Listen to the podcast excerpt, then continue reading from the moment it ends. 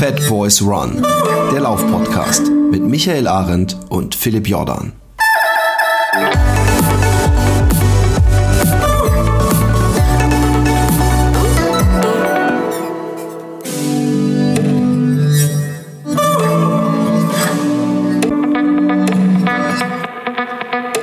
Ja, ich bin's mal wieder, Micha.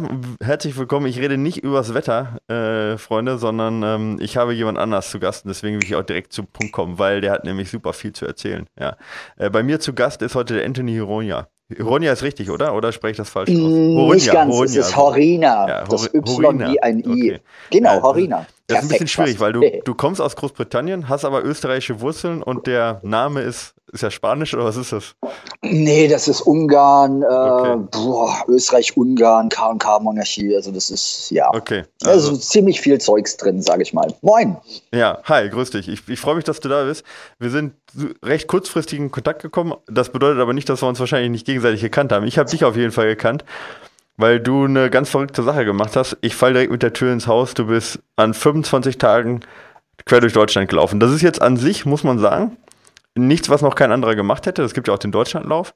Was aber bei dir richtig cool ist, du hast gesagt, ich nehme nicht den direkten Weg und ich mache es mir auch nicht einfach, sondern ich laufe den E1 von Konstanz bis nach Flensburg und das zum Beispiel über den Schwarzwald, richtig?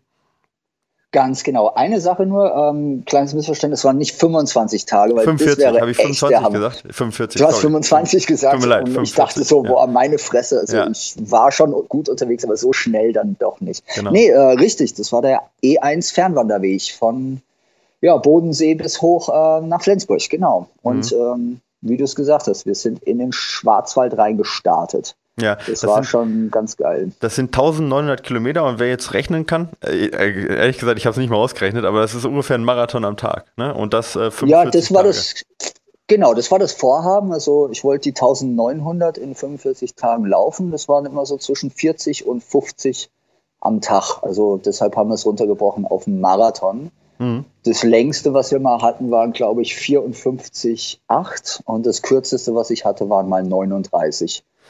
Wer sich, den, wer sich den anguckt, ne? Schwäbische Alb rüber von Konstanz, ja. äh, Bodensee, ich glaube, der Rheinsteig war auch noch dabei, wenn ich das richtig gesehen habe. Ein hab, ne? Stückchen, ne? ja. Und oben wird es dann natürlich schon irgendwie zwangsweise ein bisschen flach. Wie weißt du, wie viele Höhenmeter das waren? Weil das kann ja nicht so ganz so wenig gewesen sein. Das müssen ja schon ein paar tausend gewesen sein.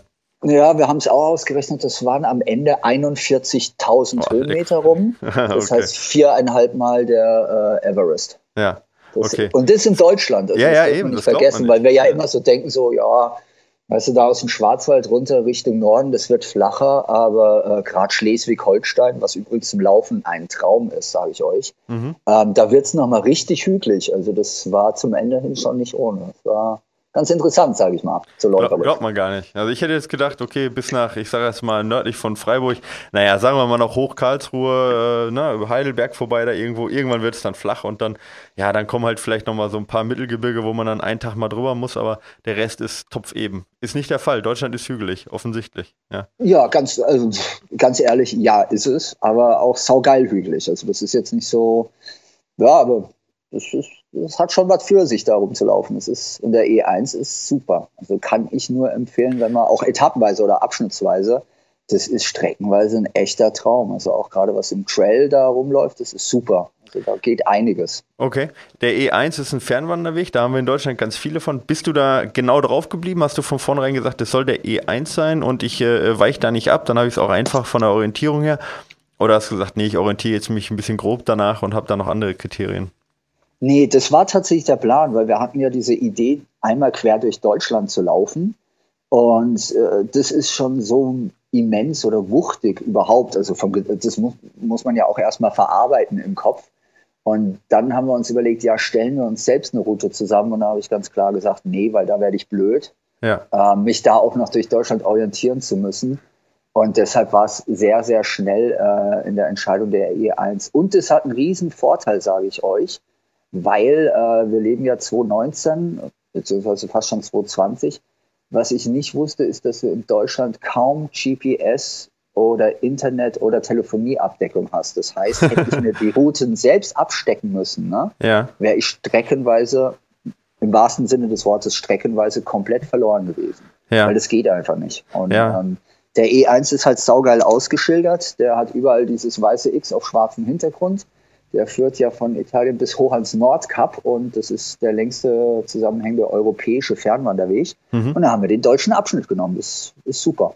Und der und, führt tatsächlich genau von Konstanz, fängt er an und äh, hört dann in Flensburg wirklich auf. Also.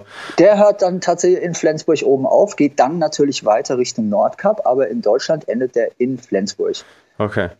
Ja, der Vorteil ist natürlich, was du dir vorstellen kannst, ist äh, Wanderer. Ne? Ich mhm. bin kein Wanderer, das ist auch ein Sport, das ist auch eine Lebenseinstellung. Die suchen sich natürlich etappenweise auch die besten und schönsten Strecken aus, weil als Wanderer willst du ja nicht durch Großstädte laufen, ja. sondern da bist du wirklich dann, gerade im Schwarzwald oder hier auch im Taunus oder auch im Sauerland, bist du wirklich richtig tief in den Wäldern drin. Also so, wie man sich vorstellt, richtige Wanderwege, also sehr, sehr geil zum Laufen.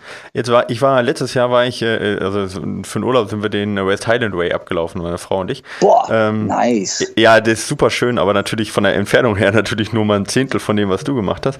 Aber ähm, ja, traumhaft, ne? Aber da war das halt so, äh, ähm, obwohl wir ähm, ja, gelaufen sind. Wir sind dann immer nur so 40 Kilometer am Tag maximal gelaufen auch, ne? Also aber dann halt nur für eine Woche und ähm, oder manchmal auch weniger, manchmal auch nur 30 und haben dafür die, die ganzen Fels da mitgenommen, beziehungsweise die heißen da ja in Schottland anders. Ich habe den Namen schon wieder vergessen, aber ist auch egal. Worauf ich hinaus möchte ist, ähm, man begegnet also unheimlich vielen Wanderern und dann jeden Tag auch die gleichen. Die sind dann länger auf den Beinen, ne? Aber machen ungefähr ja. die gleichen Kilometer. Ist es in Deutschland auch so? Gibt es da auch so, also werden so Fernwanderwege auch wahrscheinlich nicht ganz so frequentiert, aber war das so, dass du Leute immer wieder gesehen hast oder dass du gewusst hast, ah, die laufen auch den E1?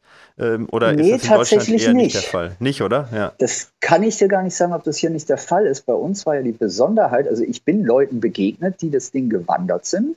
Ähm, streckenweise Etappen, äh, abschnittsweise haben sie mir erzählt, mhm. äh, weil du kommst natürlich ins Gespräch. Aber ganz interessant, immer in die andere Richtung. Ach was, okay. Also ich bin nicht mit Leuten in die gleiche Richtung gelaufen, sondern mir sind Leute aus dem Norden gen Süden entgegengekommen, beziehungsweise ich denen von Süden gen Norden. Und, ähm, da gab es aber dann immer Gespräche und da gibt es dann natürlich auch so einen kleinen Erfahrungsaustausch, weil du begegnest dich dann halt, ich sag mal, kurz hinter Celle ähm, auf der Landstraße und da siehst du eine Frau äh, mit einem großen Rucksack und Wanderstöcken und, und du, hast halt einen kleinen ne? Rucksack und keine Wanderstöcke, dann weißt du Bescheid, dann sprichst du die halt auch an und sagst Tag auch, äh, auch auf eine E1 unterwegs und dann kommt ihr ins Gespräch und das ist dann ganz cool. Ja, das eröffnet viele Fragen. Also erstmal zum Beispiel nach der Ausrüstung, zweitens nach dem äh, nach der Zeit. Ähm, aber ähm, fangen wir erstmal mit dem grob organisatorischen an, weil ich ähm, weiß es nicht und unsere Hörer wahrscheinlich teilweise auch nicht, wie du das überhaupt organisiert hast. Du hast gesagt, ihr habt gesagt, alles klar, die ganze Organisation, was äh, die Strecke angeht, haben wir schon mal ganz gut im Griff mit dem E1. Das macht es schon mal einfach.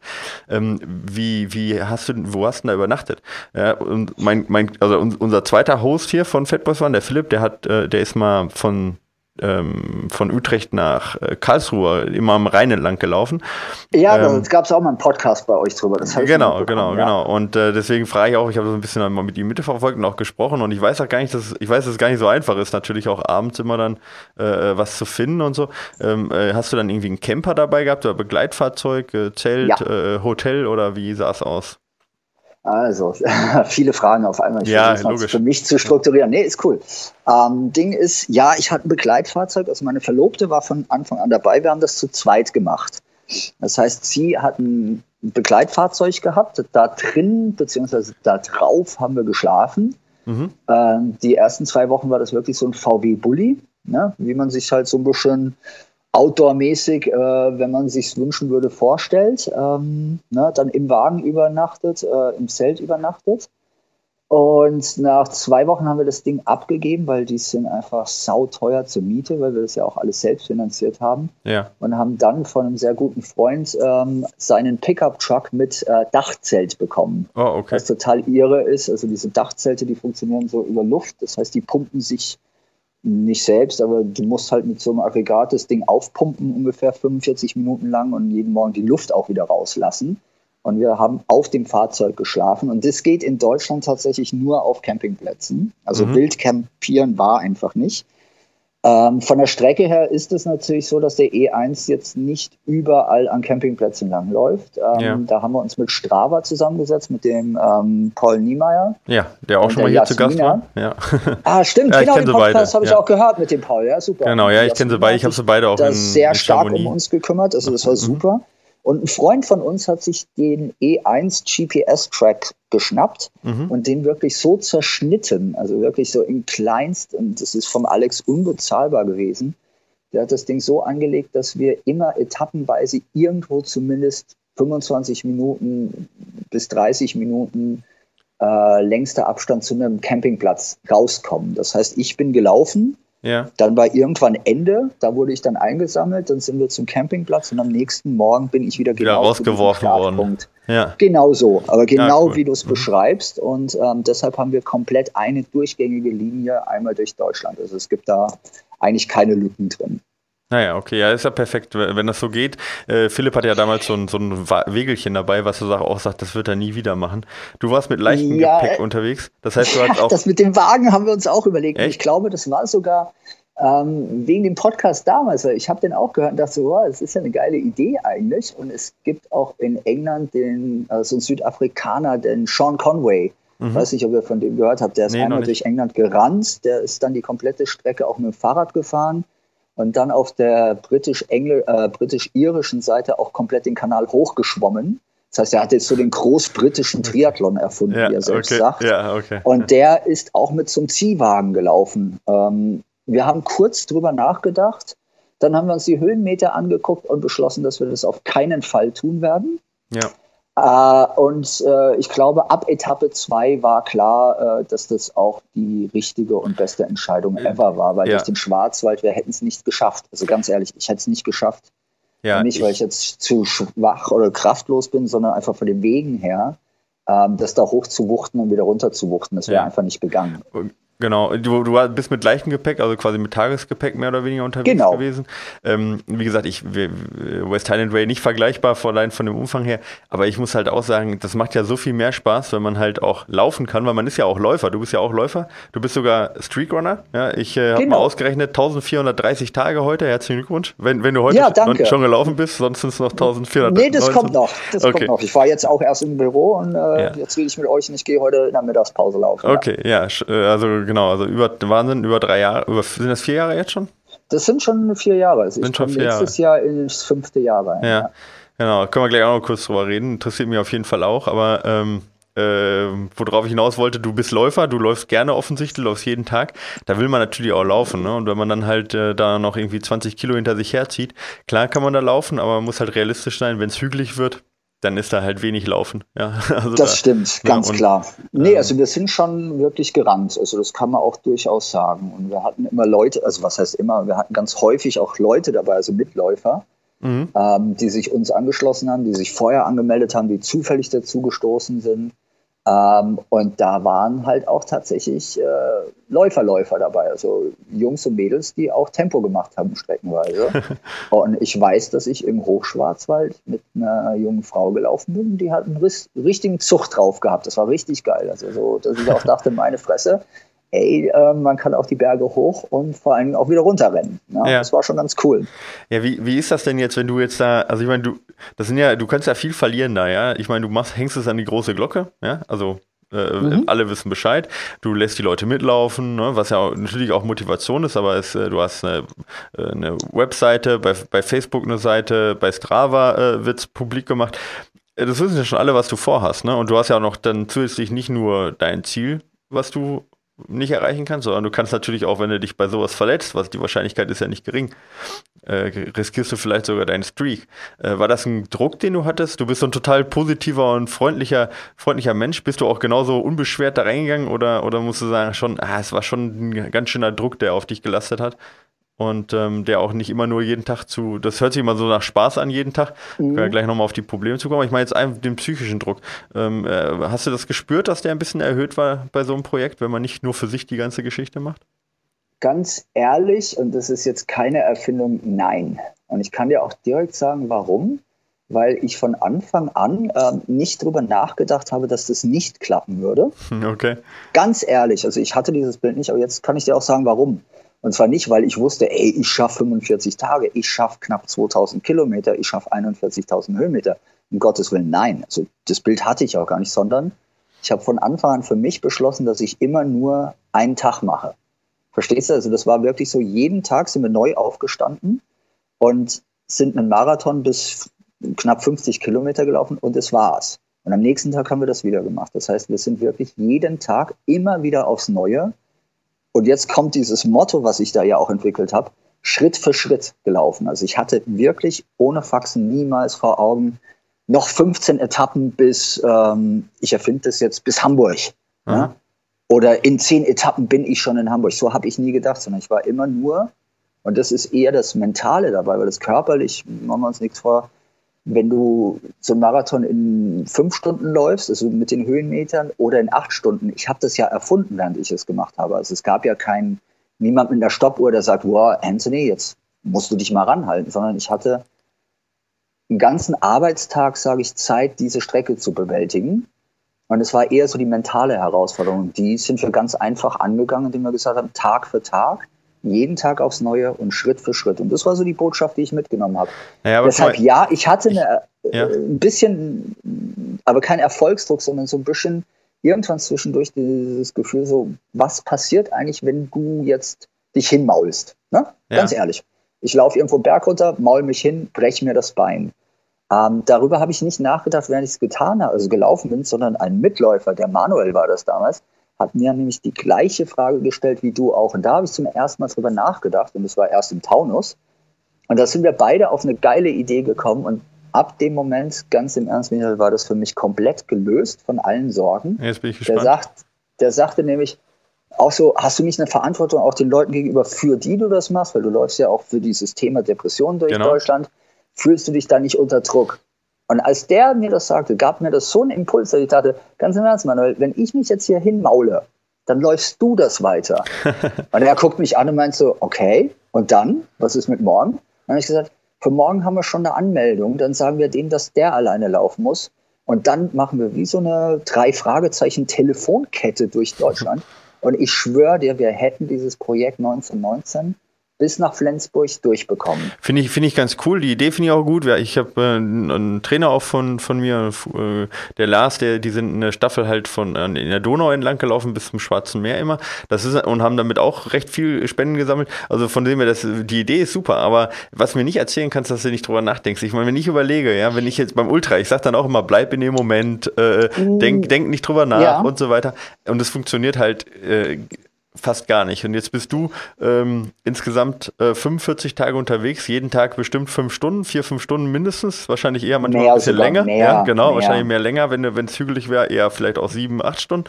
Eben. Und ja. äh, da kann man ja, du, du, bist ja nicht alles immer mit Begleitung gelaufen, dass du gesagt hast, lenkt mich nee. ab, sondern du bist ja auch viel alleine gelaufen. Und da denkt man ja über Gott und die Welt nach. Und irgendwann passiert halt relativ wenig Neues, ja. und dann, dann kommen auch automatisch so ah. Gedanken. Oder, oder oder konntest du das komplett ausblenden oder warst du nur in dem Moment, hast du die Blumen angeschaut und warst komplett frei? ja, jetzt kommen wir jetzt in dieses hippie-esoterische. Nee, genau. das mit ja, dem, im Moment ja oder dieses. Ja, ja, klar, das in dem Moment oder in diesem Jetzt-Sein. Es gibt ja diese ganzen Achtsamkeitsdiskussionen, die ja auch gerade sehr gehypt werden in Deutschland. Ähm, ich muss es echt so sagen, es war so. Das liegt aber, und jetzt gibt es einen Unterschied, weil du das mit den Ultras angesprochen hast. Also ich mache ja auch Wettkämpfe, ich bin letztes Jahr 260, also 200 Meiler direkt hintereinander gelaufen, innerhalb von drei Wochen. Mhm. Ein Wettkampf ist immer etwas anderes. Und ich bin in Wettkämpfen tatsächlich, ähm, Michael, ich bin manchmal bei 40 Kilometer stehe ich schon da und denke mir so, oh, Alter, was machst du hier? Äh, wieso machst du das eigentlich? Und stell mir genau die Fragen, die du jetzt mehr oder minder im Hinterkopf hast. Ne? Bei dem Deutschlandlauf war das echt nicht so. A, war es ja jeden Tag komplett neu. Also das war ja nie irgendwas, was ich vorher kannte. Ich kenne Deutschland nicht oder kannte Deutschland nicht. Also ich kannte die Wege, noch die Begebenheiten. Ähm, das ist nicht wie ein Wettkampf. Und das haben wir auch ganz klar immer formuliert, dass es eben keiner ist, sondern so wie ein Begegnungslauf sein will. Also das will ist jetzt bewusst gewählt, weil wir wussten es ja nicht. Und ich hatte ganz, ganz oft so immens interessante und coole Menschen dabei, dass du zwischendurch mal läufst und sagst, boah, ey, jetzt bin ich aber müde, das ist ganz klar, weil du hast einen körperlichen Verfall, Verfall in Anführungszeichen. Ja, ja, klar. Mhm. Deine mentale Kraft ist ja auch nicht so, dass ich jeden Morgen da stand und sagte, hey, äh, super, Clown gefrühstückt und jetzt machen wir Deutschland schön und rennen rum. Also das war das nicht. Aber es gab nie den Zweifel dran. Also ich stand nie morgens da und habe gesagt, oh, Scheißdreck, will ich nicht machen. Weil, und ich glaube, das ist das Mentale dahinter, wir eine Botschaft hatten und es ging halt auch nicht um mich. Weißt du, Sondern es ging um, um äh, äh, äh, quasi Suizidprävention. Ähm, genau, also wir haben das auf die du aufmerksam machen wolltest, oder, oder war das? Ja. Genau, auf Depression und Suizidprävention aufmerksam zu machen und einen Verein zu unterstützen. Die sitzen in Berlin. Die heißen Freunde fürs Leben. Und die machen da ganz tolle Aufklärungsarbeit. Und ähm, mit so einer Botschaft noch, ich sag mal, wie so eine Fahne, die du mitträgst, ne? Würde das nur um mich gehen, wären die Zweifel vielleicht viel schneller gekommen oder vielleicht viel heftiger gekommen. Aber es ging halt auch nicht darum, dass da jetzt irgendein Trottel durch Deutschland rennt. Also es war ja nicht so eine äh, sportive Herausforderung im Sinne von, boah, ich muss aber jetzt mir selbst und der Welt beweisen, dass ich das kann. Nee, das war ja überhaupt nicht Sinn und Zweck der Sache. Weil das kannst du bei Wettkämpfen machen. Mhm. Ich, äh, äh, ich, ich, wollte erst was anderes fragen, jetzt äh, ja, switch ich mal rum. Und zwar, ähm, ich, ähm, das, das, äh, also, wenn man jetzt sich sowas zu sowas entscheidet, ne? Also ja. das, und das, äh, ich will das jetzt auch gar nicht irgendwo wertend reinbringen, aber ich kann mir nicht vorstellen, dass man jetzt sagt, okay, ich möchte Spenden sammeln, wie mache ich es? Ach, ich laufe mal 45 Tage durch Deutschland, äh, sondern es läuft ja meistens andersrum, dass man sagt, ich will irgendwie ich, ich habe die Zeit und die Möglichkeit und ich würde gerne etwas Großes machen, worauf, und das verknüpft man dann mit einer Sache, die einem auch am Herzen liegt, so, ja. Genau. Ähm, was war, was war so das, was war so das, der Initialfunke, dass du gesagt hast, ähm, ich laufe jetzt mal 45 Tage. War das eher, also manche machen das ja aus Burnout, dass sie sagen, ich muss hier raus oder andere sagen, ich möchte dieses Land kennenlernen oder mein Vater hat das schon mal gemacht oder was hat, was hat dich initial dazu angetrieben? Was war so das Vorbild oder? Oh, Vorbilder ist eine geile Frage, muss ich sagen, weil es gibt natürlich im internationalen Bereich auch so Jungs und Mädels, die ich gesehen habe, wo ich dachte so, boah, das ist ja spannend. Mhm. Bei mir kam es aber tatsächlich eher aus der Thematik. Also du hast es ja vorhin gesagt, ich laufe jeden Tag. Ne? Also was ja so neudeutsch Streak Running heißt. Also ich sage gerne täglich laufen, weil das ist es halt. Oder Everyday Running. Ähm, mir ging es hauptsächlich um das Thema Depression und Suizidprävention und das dann verknüpft mit etwas, was mir immens hilft und von dem ich ausgehe und in großen Teilen auch weiß, dass es ganz viel positive Auswirkungen auf andere hat. Also wenn du dir oh, therapiebegleitend ähm, Sportsachen anguckst, also das Laufen wird mittlerweile sogar von der WHO als therapiebegleitend oder unterstützend gewertet. Mhm. Ne, das ist das, was wir als Läufer eh alle wissen. So uns geht's gut, wenn wir laufen oder gelaufen sind, vielmehr. Ähm, und mir ging es darum, tatsächlich das eine mit dem anderen zu verknüpfen. Also es gab aber auch nie so diese Trennung so, boah, ich will durch Deutschland laufen, für was mache ich das denn? Oder okay. mhm. andersrum, Depression ist so ein großes Thema, wie können wir das ähm, publik machen? Sondern okay, also es war mehr so eine, so Hand in Hand. So. Weißt du? mhm, okay. Genau, ähm, weil und, und, das sich halt auch ergibt, finde ich ganz mhm. cool. Also, Jetzt bist du, du bist, also Läufer bist du offensichtlich, ne? Ähm, aber äh, wo sind die, wo sind die, wo sind die Verknüpfungspunkte jetzt zum Suizid? Also, ähm, äh, also wenn du nicht darüber reden möchtest, wenn es da welche gibt, äh, dann, dann sag mir das gerne. Ich, ähm, aber das ist natürlich auch eine Sache, was jetzt, also würde mir nicht als erstes einfallen. Weißt du, wie ich meine? Ähm, ähm, ja, Suizid gebe ich dir recht, aber Suizid gehört dazu, wenn du dich mit Depressionen auseinandersetzt. Mhm. Weil äh, es ist halt so, dass ganz viele Suizidalfälle äh, unter Depression gelitten haben. Das heißt nicht, dass jeder, der unter Depression leidet, sich das Leben nimmt, aber man kann den Umkehrschluss leider ziehen, dass ganz viele Suizidalfälle unter Depressionen litten. Mhm. Und ich finde Depressionen oder nennen wir es mentale Gesundheit, weil viele Leute haben auch ein Problem mit, dem, mit der Begrifflichkeit Depression. Ich finde, man kann es sehr deutlich aussprechen, sollte es auch viel deutlicher aussprechen. Gerade auch, Michael, wenn es um Männergesundheit geht, weil ähm, wir leiden ja alle unter gewissen Komplexen und äh, suchen ja auch unser Selbstverständnis und Selbstbild, also das sogenannte Mannsbild in der heutigen Gesellschaft. Wo stehen wir? Wo wollen wir hin? Was haben wir schon erreicht? Und ähm, die Zahlen nehmen halt zu. Das ist jetzt nicht so, dass es uns allen gut geht. Und ähm, wenn du äh, wahrscheinlich bei dir im Bekannten oder auch im Sportkreis, ne, rumfragst, und zwar ehrlich und offen fragst, wirst du auch wahrscheinlich als auf mehr als nur ein paar Leute mhm. treffen, die damit Berührungspunkte oder Kontakt haben. Und das klar. regt dann zum Nachdenken an. Und mhm. deshalb entstand das so nach und nach. Okay, klar. Also ich meine, auch unter meinen Athleten gibt es da sicherlich Fälle, die, Eben, die da klar. Äh, logisch, aber ähm, also ich, ich, ich, bin jetzt mal ein bisschen böse und das mir es nicht Gar böse nehmen. Ja? Ähm, du bist äh, 45, befindest dich in einer Midlife-Crisis, bist Veganer, läufst seit 1430 Tagen und läufst quer durch Deutschland für gegen Depression. Das mit der äh, Midlife Crisis hast du reingebracht. Ja, das habe ich jetzt reingebracht. Ich war ein bisschen ja, gemein. Ich jetzt, das, war jetzt ein bisschen, das war jetzt ein bisschen Bildzeitungsniveau, da gebe ich, gebe ich dir recht. nee, was ich, was ich damit einfach nur sagen möchte, ähm, ist das, ähm, das sind jetzt ja, und du sagtest ja selber vorhin auch, ähm, so in die Richtung halt Achtsamkeit und, und äh, ähm, ja, äh, Streakrunning und das geht ja alles so ein bisschen in die Richtung. Du läufst auch für Willpower, da sind, das sind ja auch, sag ich mal, ähm, äh, ähm, ja, Charaktere dabei, die halt auch genau das eben, dieses, dieses Achtsam, diese Achtsamkeit können wir vielleicht gleich auch noch drauf kommen, ähm, propagieren. Ähm, äh, hast du da auch selber, also ist es selber bei dir auch eine Vergangenheit, die du damit auch bewältigst? Oder ist das, äh, oder war, sagst du, so, so positiv wie du jetzt bist, das ist ja fast ansteckend und man kriegt ein schlechtes Gewissen, dass man morgens schlecht drauf ist, ja, so, so positiv wie du als Typ jetzt bist. Ähm, oh, das ist schön, danke. Ich nehme ja, ja, das, das ist, als Kompliment. Das, das darfst das du gerne ja als Kompliment nehmen, ja.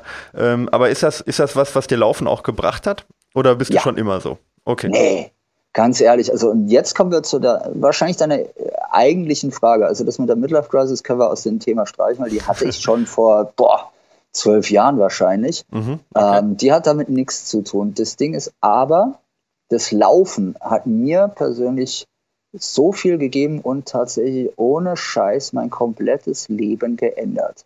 Das mhm. ist so, weil ich habe früher getrunken, äh, ich habe das eine oder andere getan, was äh, man hier nicht offiziell erwähnen sollte. Ich war Workaholic. Ach, ich, ver, hab, ver, ich war übergewichtig. Ja. Obwohl Mord ist nicht verjährt. Ich möchte, ich, ich, ich, ich weiß es nicht. Weißt du, übergewichtig, unglücklich, okay, äh, in der eigenen Haut sich nicht wohlfühlend, weißt du, und dann halt das Ganze gepaart mit so einem ganz kruden Selbstverständnis, was man darstellen soll. Mhm. Und ich weiß noch, äh, meine Freundin damals brachte mich zum Laufen, weil die sagte, hör mal auf zu lamentieren, dann gehen wir jetzt zum, im Park eine Runde laufen. Da war ich Anfang 30 und habe es nicht geschafft, zwei Kilometer am Stück zu laufen. Und das äh, hat mich echt gefuchst, das kann ich dir sagen. Und zwar nicht aus dem kompetitiven Sinne heraus, sondern dass ich dachte so, ey, es kann doch nicht sein. Ich bin Anfang 30, ich bin ein Mann, ich kann nicht mal zwei Kilometer laufen, was für ein Scheiß. Mhm. Und so steigerte sich das nach und nach. Und die ersten eineinhalb Jahre bin ich, glaube ich, nie über sieben oder acht Kilometer gelaufen. Und ich weiß bis heute, wie das war, meinen ersten Elfer. Also durch Zufall, weil ich ähm, eine andere Schleife gelaufen bin, bin ich das erstmal über zehn Kilometern. Am Ende war ich mit elf Kilometern zu Hause. Und ich weiß noch um die Ausschüttung, die ich da erlebt habe. Mhm, das weiß ich ja. bis heute, so ungefähr äh, zwölf Jahre später und etliche hundert Kilometer und Meilerläufer danach. Und Laufen ist ganz, ganz, ganz viel, finde ich. Also das erdet, das nordet, das kann dich befreien, das kann dich auf den Boden zurückholen, es kann dich äh, abheben lassen. Ich finde Laufen, für mich persönlich, ich sage nicht, dass das ein Heilmittel für andere ist, aber für mich hat das tatsächlich sehr das Leben zum Positiven verändert. Ja. Ja, also wir haben. Ein hohes Lied auf das Laufen. Ja, genau, kann man nicht oft genug sagen. Ist aber auch immer wieder interessant. Also ich meine, das, du bist jetzt, wie gesagt, du bist ja Streakrunner, hatten wir gesprochen, du bist Veganer, du äh, trinkst auch keinen Alkohol mehr. Ne? Das heißt also, nee, du hast im Prinzip um 180 Grad dich gedreht sozusagen. Ja, manche sagen sogar mehr.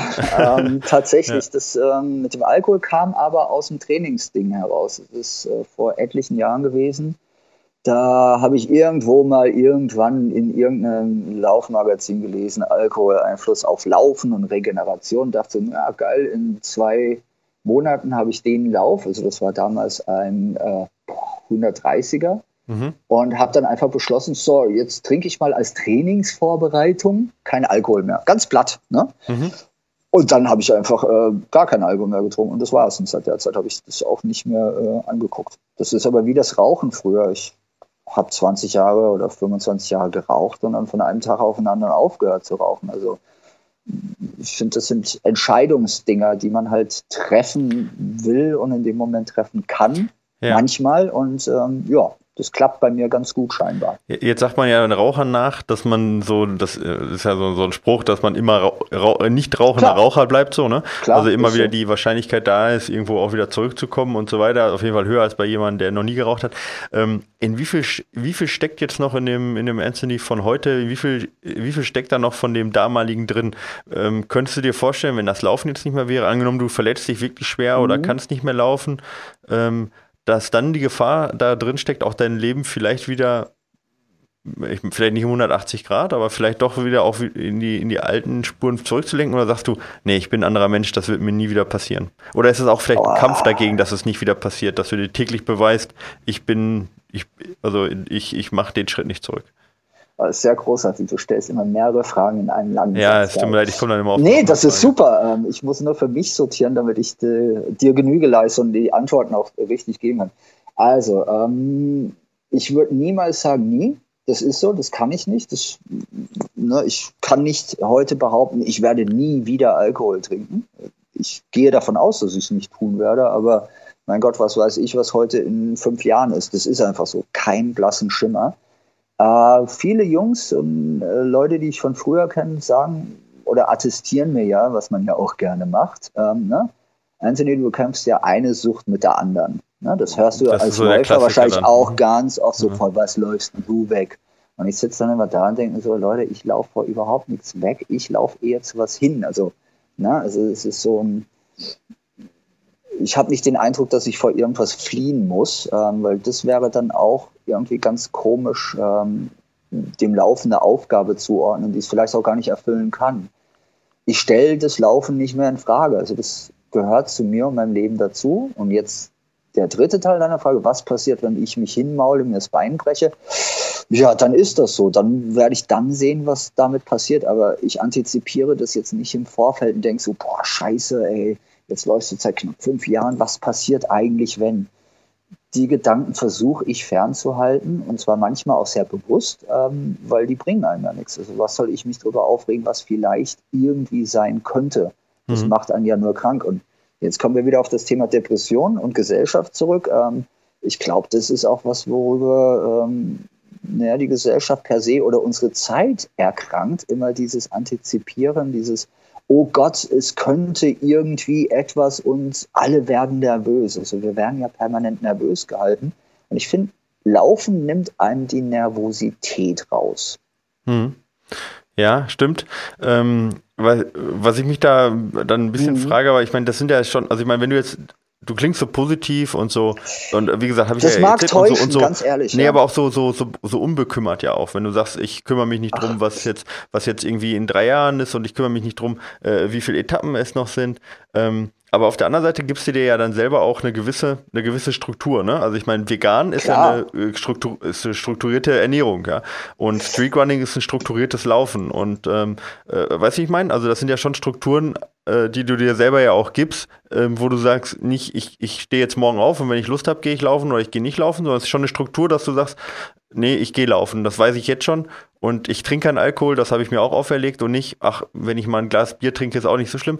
Das sind ja schon Strukturen, die du dir selber gibst. Ja, äh, das, das meinte ich eigentlich damit auch, ob diese ja, Strukturen verstehe. gewollt sind oder ob das eher, ja, also, ich meine, offensichtlich sind sie gewollt, aber was der Hintergrund dieses Gewollten ist, das, das. Äh also Struktur ist ein schöner Begriff dafür. Ich nenne es persönlich, und das ist so ein Wort, was in Deutschland auch momentan oder aktuell äh, schwierig ist ich nenne das ja eher Disziplin, weil ich finde ähm, persönlich äh, Disziplin unfucking believable wichtig. Das ist echt so. Mhm, ja. Weil, genau wie du es mit Struktur sagst, das Vegane klammer ich mal aus, da können wir nachher noch drüber reden, weil das hat für mich weniger mit Struktur als einfach mit Essen zu tun. Also das, ich esse wie jeder andere Mensch auch. Ich esse halt kein Tier und keine tierischen Produkte. Punkt. Also mehr ist es bei mir nicht. Ähm, aber das mit dem Laufen, da hast du recht, das ist eine Struktur, die man sich auferlegt, aber, und das ist ganz wichtig, ich bin keine äh, Maschine. Das heißt, ich stehe nicht jeden Morgen, die gibt es ja auch. Mhm. Ähm, es gibt Leute, ähm, die machen das auch im Streetrunning, die stehen dann wahrscheinlich jeden Tag um fünf auf und laufen dann ihre zwei Stunden oder ihren Halbmarathon oder ihren Marathon. Das gibt es bestimmt. Und machen das immer zur gleichen Zeit, immer die gleiche Strecke. Ähm, das hat dann sowas sehr, sehr, sehr strukturiertes. Und ich glaube, den Leuten würde das wahnsinnig fehlen, wenn du ihnen das nimmst. Bei mir ist das so, äh, ich laufe ja nicht jeden Tag um die gleiche Uhrzeit. Ich laufe mhm. so vermeidbar wie auch nur geht, nicht die gleichen Strecken. Mhm. Sondern ich wohne halt Gott sei Dank im Taunus, also hier hinten in Wiesbaden. Und das heißt, ähm, ich kann in den Wald rein und links, rechts, geradeaus, rückwärts laufen, wie ich will. Und du hast immer irgendwas Neues. Aber rückwärts laufen machst du noch nicht, oder? Ah, ich habe das mal versucht, nur Echt? zum Spaß und dachte okay. so, ey, was für ein Irrsinn. Vor allem gibt es ja, ich glaube, ein Deutscher hält auch den Weltrekord im Rückwärtsmarathon, äh, Bestzeit. Und das ist auch total, also, boah, Wahnsinn. Äh, und das ist aber auch schön, weil es zeigt dir, dass Laufen halt ganz, ganz viele unterschiedliche Spielwiesen hat. Aber ähm, nochmal zurück, nee, es ist Disziplin. Ich finde, Disziplin ist wichtig und vom Laufen jetzt aufs Leben umgewandelt. Ähm, wir müssen halt das Leben auch jeden Tag und immer wieder Schritt für Schritt angehen. Also ich lebe nicht in den Tag hinein so nach dem Motto, ach, das kümmert mich nicht, was in drei Jahren ist oder ich denke da nicht drüber nach. Natürlich, ich bin 46, ich habe genau die gleichen Sorgen wie andere Menschen auch in dem Alter.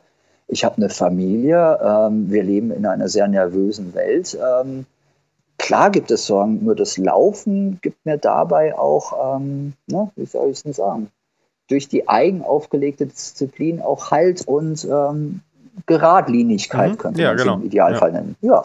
Ja. Aber das ist ja ein schöner Effekt, den Laufen hat. Und nee, nee, ich, ich, du, ich frage, das war jetzt auch gar nicht äh, kritisch gemeint. Ich, ich frage natürlich immer ein bisschen nach, weil ich auch den, den Menschen dahinter sehen möchte. Und wenn jetzt jemand ja, sowas klar. macht und dann, ich meine, dann sind das ja auch ein bisschen Label, äh, ist ja ein bisschen Labeling auch irgendwie, wenn man sagt, der ist Veganer, der ist Streetrunner, das sind ja Labels, die man jemandem gibt. Und dann muss man natürlich, interessiert mich, was dahinter steckt. Ja, was macht der, warum macht derjenige das und, und, und, und wie empfindet Absolut er dabei? Bei dir. Das Schöne genau. ist, die Labels werden einem ja meistens von außen gegeben, weil ich bin nie rumgelaufen und habe gesagt, ich bin Veganer oder äh, ich definiere mich jetzt als Freakrunner, sondern ganz ehrlich, das ist halt das, was ich tue und das ist es halt. Mhm. Streakrunning ist ja, glaube ich, du musst eine Meile laufen am Tag, ne? Mindestens. Ach äh, ja, das wurde ich schon mal in einem Podcast gefragt. Mhm. Ähm, und das war ganz interessant, weil es gibt genau solche angeblich offiziellen Regeln. Nicht um das Thema jetzt abzutun, aber Michael, sei mir nicht böse, das interessiert mich nicht. Okay, da sind wir Und dann, das meine ich damit, okay. weil es gibt auch Leute, die machen dann sowas wie Keep the Streak Alive und laufen dann eine Meile. Und ich denke mir so, Entschuldigung, Leute, 1,6 Kilometer. Ja. Das ist für jemanden, der ähm, nicht laufen kann oder im Laufanfang ist, ähm, vielleicht ähm, eurem Podcast-Namen äh, total äh, ne, also übergewichtig ist oder aus Krankheitsbedingungen. Äh, das ist schon viel für manche Leute, 1,6 mhm. Kilometer. Für mich war das das auch damals. Ich konnte, wie ich ja vorhin erklärte, nicht zwei Kilometer am Stück laufen. Das ging nicht. Aber diese Regeln, dass es da irgendwie auch international eine Webseite gibt, ach, fuck it. Also Entschuldigung für meine Ausdrucksweise. Ja, aber, da gibt Schlimmeres. Ähm, da, das ist so, ja, ich weiß es nicht. Das ist wie super Veganer, die nichts anderes zu erzählen haben, außer dass sie vegan sind oder äh, Supersportler, die nur das haben. Also ich mache das, das ist cool im Moment. Wenn es nicht mehr ist, wird es was anderes werden. Vielleicht konzentriert man sich dann wieder auf Wettkämpfe, keine Ahnung. Mhm. Aber ja, das cool. ist jetzt nicht so, dass ich da Regeln befolge, die von außen doktriniert sind. Okay, ja, das ist, ist, äh, ist für mich sehr sympathisch. Äh, aber du, äh, wenn du 1430 Tage, ich bleibe jetzt mal bei 1430, die ich errechnet habe. ja, also, 1000, also laut Strava bin ja. ich, wenn ich heute, glaube ich, laufe, sind es 1433 oder 432. Okay. Ja, okay. Halt da auf Strava, und das ist das Schöne bei Strava, kann man das nämlich immer eintragen, deshalb weiß ich das auch. Ah, okay. Geil. Ja, cool. Ähm, nee, aber da, dann bedeutet das ja, dass du quasi seitdem jetzt zumindest nicht ernsthaft verletzt warst. Wahrscheinlich ja. auch ähm, nicht. Ich war nicht krank. Genau, nicht, nicht besonders krank warst, nicht so, dass du nicht laufen konntest und so weiter. Das ist ja die größere Leistung, als sich jetzt, sag ich mal, äh, für drei Kilometer rauszuquälen jeden Tag. Das würde ich mir jetzt auch noch zutrauen, ja. Ähm, aber wirklich dieses Konsequente zu sagen, also ich meine, klar, also diese Disziplin zu sagen, egal was kommt, auch bei einer Hochzeit, bei der eigenen Hochzeit, die vielleicht äh, demnächst an, ansteht, wenn du von von Die steht nächstes Jahr an. Ja. Ähm, dann müssen wir gucken, wie wir das machen. Ja, das muss ja, das irgendwie geht das schon. Ein, ein Kilometer geht halt immer. Nee, aber ähm, äh, ähm, äh, du hast jetzt gerade gesagt, eben auch, also wie du trainierst, wie viel du läufst, wo du läufst, immer was unterschiedliches. Training interessiert mich dann natürlich schon, ne? Weil ich meine, das ist natürlich jetzt mal nicht so eben mal nebenbei gemacht. Die 45 Tage sind nicht nebenbei gemacht, jeden Tag im Marathon und 1433 Tage ohne äh, ernsthafte Verletzungslaufen ist auch nicht nebenbei gemacht, gerade bei den Umfängen. Ähm, das stimmt. Kann man, also was du machst, kann man das Training nennen oder ist das einfach einfach laufen? Einfach laufen zur Abhärtung, zum Besserwerden und zum Spaß haben, aber keine strukturierte Geschichte. Es ist eigentlich beides.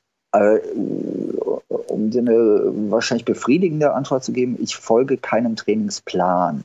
Mhm. Also selbst bei Wettkampfvorbereitung, also Wettkampf natürlich bei mir immer in Anführungszeichen, weil ich laufe ja nicht äh, auf irgendeine Bestzeit hin oder mit äh, Top-Ten-Platzierung.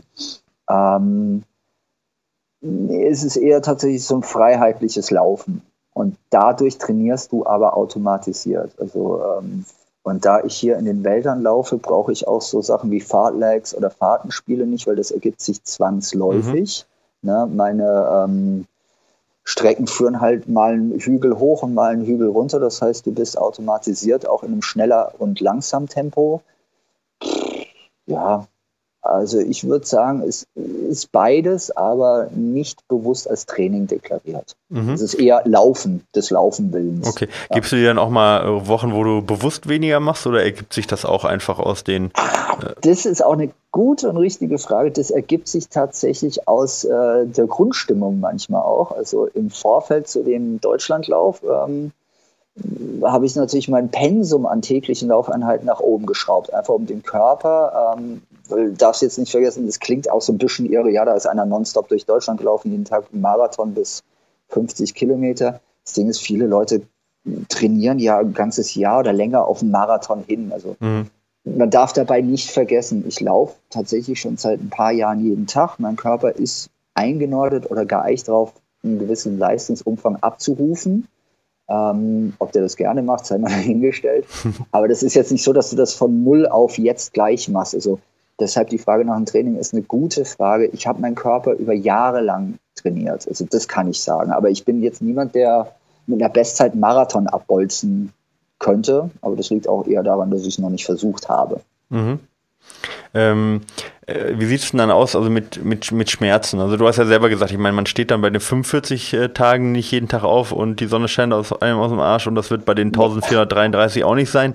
Ähm, äh, wenn man von Achtsamkeit spricht, ähm, von Bewusstheit, dann sagt man ja auch mal, man soll auf den Körper hören. Inwieweit, ja. in, äh, inwieweit würdest du dem das unterschreiben und wie weit würdest du sagen, nee, es geht auch wieder weg und man muss auch manchmal durch den Schmerz durch und gerade bei 45 Tagen oder gerade bei 1433 Tagen, wenn man ein Ziel hat, dann muss man da auch äh, mal eben nicht auf den Körper hören. Boah, auch das ist sehr, äh, sehr, sehr, sehr, pauschal. Nee, ne? ist, aber, nee, aber es ist eine sehr, sehr gute Frage, weil ähm, die Frage muss man sich gefallen lassen, in meinem Fall natürlich, äh, sollte sich aber auch jeder Läufer, ähm, der irgendwie, wie du es gesagt hast, auf ein Ziel hinläuft, auch selbst stellen und äh, ja, gefallen lassen. Das Ding ist, wenn du im Training bist, auf dem Marathon, weil du trainierst ja auch Athleten, ne? So, und die sind jetzt auf eine Zeit hin zu trainieren und die müssen über ein körperliches Leiden, also jetzt in ganz großen Anführungszeichen, drüber rennen wüsste ich auch gar nicht, was ich denen sagen sollte. Bei mir ist es eher so, ähm, toi, toi, toi, sage ich ganz ehrlich dazu. Ich war wirklich nie richtig, richtig krank. Also ich bin einmal mit Fieber gelaufen und habe beschlossen, dass ich den Scheiß nie wieder mache. Mhm. Das fühlt sich echt kacke an. Das ist was, wo ich auf jeden sage, ich werde das häufiger gefragt, so, ja, wie machst du, bist du nie krank? Ich so, naja, mit einer ein bisschen Rotznase kann ich trotzdem laufen gehen und ich bin halt abgehärteter als äh, manch anderer. Das ist jetzt keine positiv-negative Wertung, sondern einfach so, wie es ist. Aber mit Fieber oder körperlichen Schmerzen weiß ich nicht, ob man wirklich guten Gewissens drüber weglaufen sollte. Also ich würde es nicht empfehlen, niemanden. Wie man das aber dann handelt und wie ich das selbst handle, ist dann sehr situativ. Mhm. Beim Lauf durch Deutschland hatte ich ohne Scheiß das große, große Glück, dass nichts so war, dass ich gesagt hätte, ey, Alter, ich kann gerade nicht. Da war nichts. Also ich hatte, wir haben im Zelt gepennt, hatte ich ja vorhin erzählt.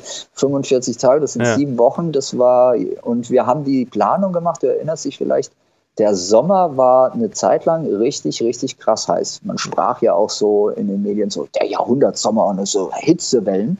Wir haben uns im Vorfeld Gedanken gemacht, wann, also um welche Uhrzeiten wir loslaufen, damit ich nicht in die Hitze reinkomme. Mhm. So, wir laufen los im Schwarzwald. Ich glaube, wir haben drei Tage richtig fett, krass heißes Wetter. Mhm. Und danach äh, fängt es an zu schiffen. Und mhm. zwar nächtelang durch. Das heißt, du machst aus sportmedizinischen Gründen, da kennst du dich besser aus, und regenerativen Gründen äh, eigentlich alles, was dir von außen attestiert werden könnte, falsch. Also du liegst in einem Zelt, ja, bewegst du dich äh, nicht, bist ne? permanent äh, unterkühlt, weil Mhm. ne, draußen schlafen, du hast keinen Masseur dabei. Ähm, na, also, und dann läufst du halt morgens ein bisschen steifer los. Aber ich hatte tatsächlich nichts, wo ich sage, das wäre nicht gegangen. Und jetzt nicht, um über den Schmerz hinwegzulaufen, sondern weil da war kein Schmerz. Also das war echt so. Was- und ich was- hatte einen Deal mit meiner Frau, äh, zukünftigen Frau, Entschuldigung. Ähm, die hat mir nicht vorher echt ins Gewissen geredet, was auch gut ist. Und wir haben beide einen Deal gehabt, wenn es Schmerzen gibt, wenn es einen Unfall gibt oder wenn sie beschließt, dass das jetzt aufhört, dann hört Oh, das okay. auf. Ja, okay, das, das ist cool. war von vornherein die Regelung, weil das darfst du ja auch nicht vergessen. Du kennst es von den Ultras. Man kommt auch ja in so einen Modus des Weitermachens und äh, Achtsamkeit hin, Achtsamkeit her. Du brauchst oftmals das Feedback oder den Impuls von außen. Mhm, genau. Und es war auch gerade mit dem äh, der Ernährung so. Also ich habe ununterbrochen gegessen in meiner Wahrnehmung, habe aber in den ersten zweieinhalb Wochen trotzdem irgendwie sechs Kilo verloren, weil es halt einfach der Körper sich umstellen musste. Mhm. Und das ist was, was von außen halt betrachtet wird, weil du selbst nimmst es ja kaum so wahr. Und deshalb so alleine so ein Abenteuer zu machen, ist dann eher Abenteuerlust. Wenn du es so machst und für eine Botschaft, die wir ja auch tragen wollten, machst, musst du extrem auf Gesundheit und sowas achten. Und deshalb unendlich dankbar, dass es von außen kommt und kam.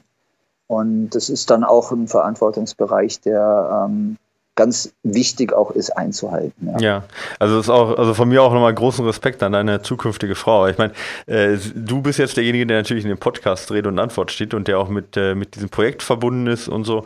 Und ähm, äh, du kriegst sicherlich auch viel Lob und Anerkennung, ähm, aber Ja. sich da 45 Tage lang auch in so ein Zelt reinzuhocken und zu pennen und den ganzen Tag über halt eigentlich auch dann nichts zu tun zu haben, außer dich zu betreuen und das dann trotzdem durchzuziehen. Ich, äh, man kennt das vom, vom Transalpine Run oder sowas, wie acht Tage schon hart sein können, aber 45 Tage halt in also äh, Respekt, also da muss ich sagen, ähm, Das gebe ich ihr gerne so weiter. Ja, also wirklich. Mehr, ich, äh, mehr, weil ganz ehrlich, ohne die Jule, so heißt sie, wäre das überhaupt gar nicht möglich gewesen. Also weder organisatorisch äh, noch wahrscheinlich äh, mental oder emotional. Das Ding ist, man stellt sich ja, Transalpine ist ein bisschen ein Unterschied noch, weil da fährst du dann dahin und wartest auf den anderen. Bei uns war es Mhm. ja so, wir hatten streckenweise, das meine ich ganz ehrlich, in Deutschland keinen Telefonempfang. Äh, Mhm. 2019, Deutschland, du kannst im Odenwald, das ist mein Lieblingsbild, ich komme aus dem Schwarzwald raus, breche mir im Odenwald beide Beine und man hätte mich nicht finden können. Das war so, weil du einfach mit dem Telefon dastehst und keinen Empfang Ja, ich- hast. ich Im kenn das. Odenwald. Es gibt ne? im Das ist Odenwald ja, ja, im Odenwald gibt es auch einen, so einen, so einen Ultra-Joker-Trailer, ist der, wo man selbst orientieren Ja, muss. genau. Genau, Ja. und äh, äh, da weiß ich das selber mit dem Handy empfangen, dass es kein Geschenk ist. Genau, Kann ich das also ist Lied von total irre. Und das wussten wir halt vorher in dem Umfang nicht. Und das heißt, dass du tatsächlich neue Herausforderungen auf dem Weg hast. Ähm, Mhm. Das war jetzt nicht so, dass sie mich rausgeworfen hat morgens, dann ganz entspannt zum nächsten Campingplatz gefahren ist, da in Ruhe aufgebaut hat und dann auf mich gewartet hat, sondern es war eher extrem viel organisatorisches. Sie kam ganz oft, also fast immer irgendwo auf die Mitte der Strecke nochmal angefahren. Das heißt, sie musste sich diese Wege auch suchen. Ähm, und am Ende haben wir natürlich das Camp und alles zusammen aufgebaut, zusammen abgebaut, abends gekocht.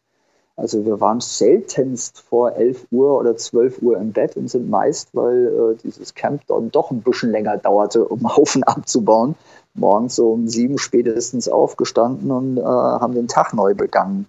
Was ich damit sagen will, ist, das war ohne sie undenkbar. Ähm, Mhm. Und sie hat sich auch ganz viel um die Social-Media-Sachen gekümmert und um die Mitläuferkommunikation, Pressekommunikation drumherum. Also ich habe während dem Lauf gerne mal gesagt, ich laufe ja nur durch Deutschland. Und das war jetzt nicht, um es ins Witzige zu ziehen, sondern mein Job bestand darauf, wirklich wie bei einer Arbeit morgens aufzustehen und das zu tun. Das Ganze drumherum, das geht komplett auf äh, ihre Kappe und ihre Schultern und das ist unbezahlbar. Also das Mhm. war tatsächlich so viel wert und wertvoll, das ist irre. Also Ich bin da bis heute ja. sehr dankbar. Ja, glaube ich dir. Vorstellen. Ja, ist sicherlich noch, also ich meine jetzt, äh, wir, wir können über so viele Aspekte noch reden, auch über finanzielle Aspekte und 45 Tage irgendwie aus der Zivilisation raus. Ähm, äh, ich würde einmal ganz gerne nochmal zu dem Thema auf Verletzungen und Trainieren zurückkommen. Ja, du sagtest, du hast keinen äh, Masseur dabei.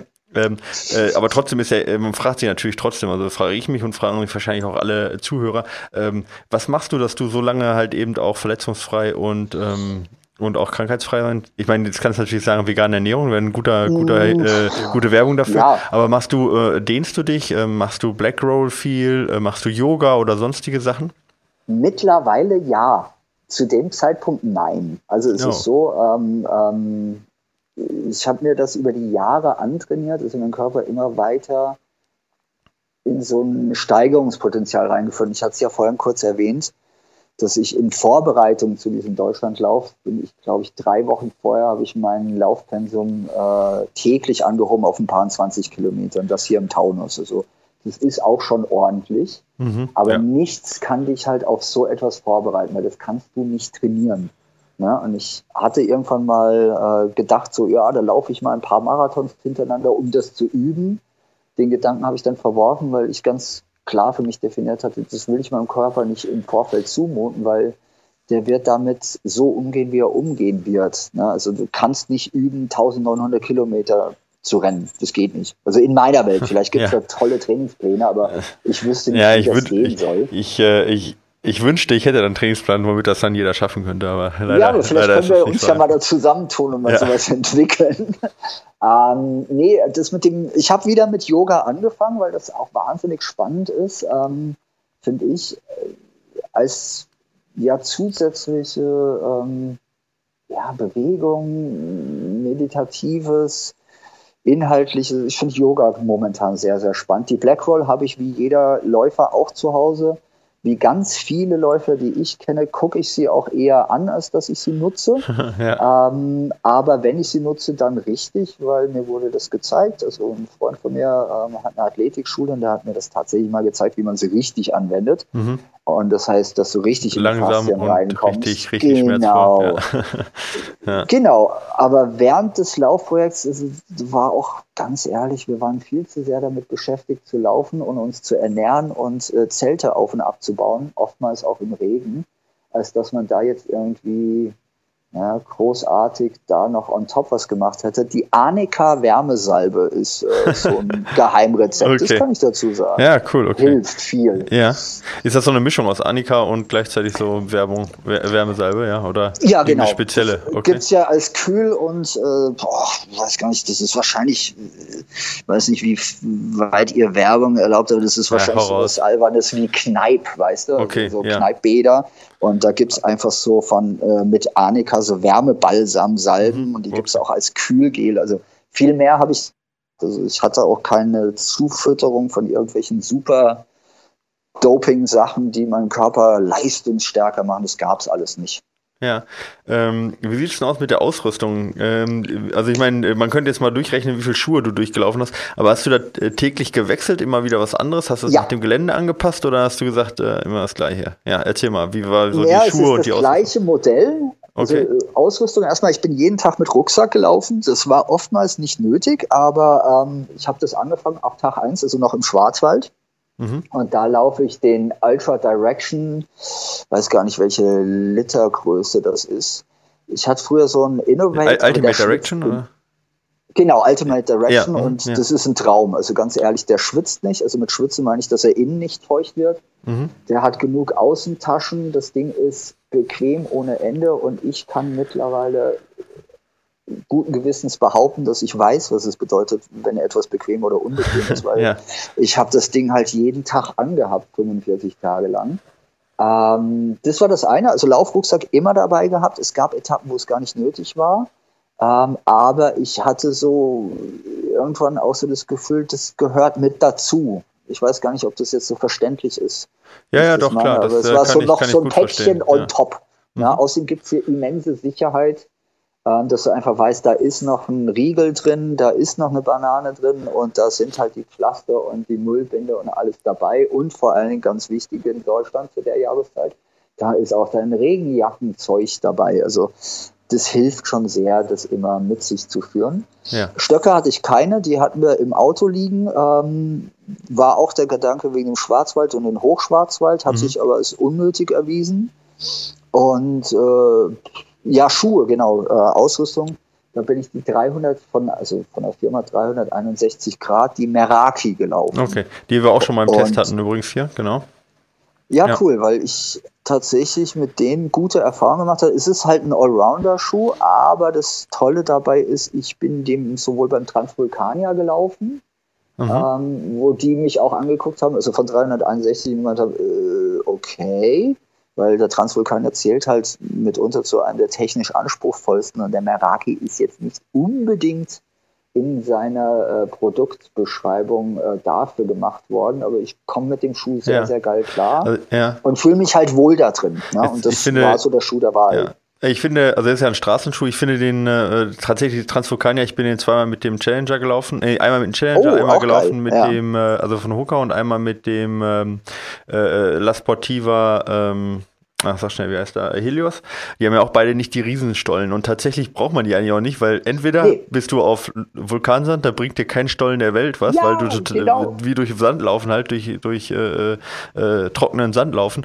Oder es ist halt echt hart, ja, so dass du Ja. auch äh, wirklich keine Stollen unbedingt brauchst. Also deswegen äh, verstehe ich das. Also jetzt wird das nicht für jeden, für jeden Traillauf unterschreiben. Aber Nee, tatsächlich beim Fall. Transvulkanier kannst du nicht zu viel und nicht zu wenig Stollen haben. Das bringt dir halt einfach gar nichts. Ja, und deshalb war meine Wahl da halt tatsächlich, wie du es gesagt hast, der Straßenschuh. Das war ganz interessant. Ja, cool. Und Mhm. dann bin ich mit dem auch einen 160 äh, Kilometer Lauf da in äh, Bulgarien gelaufen. Ah, okay. Und- Welch, welcher war das?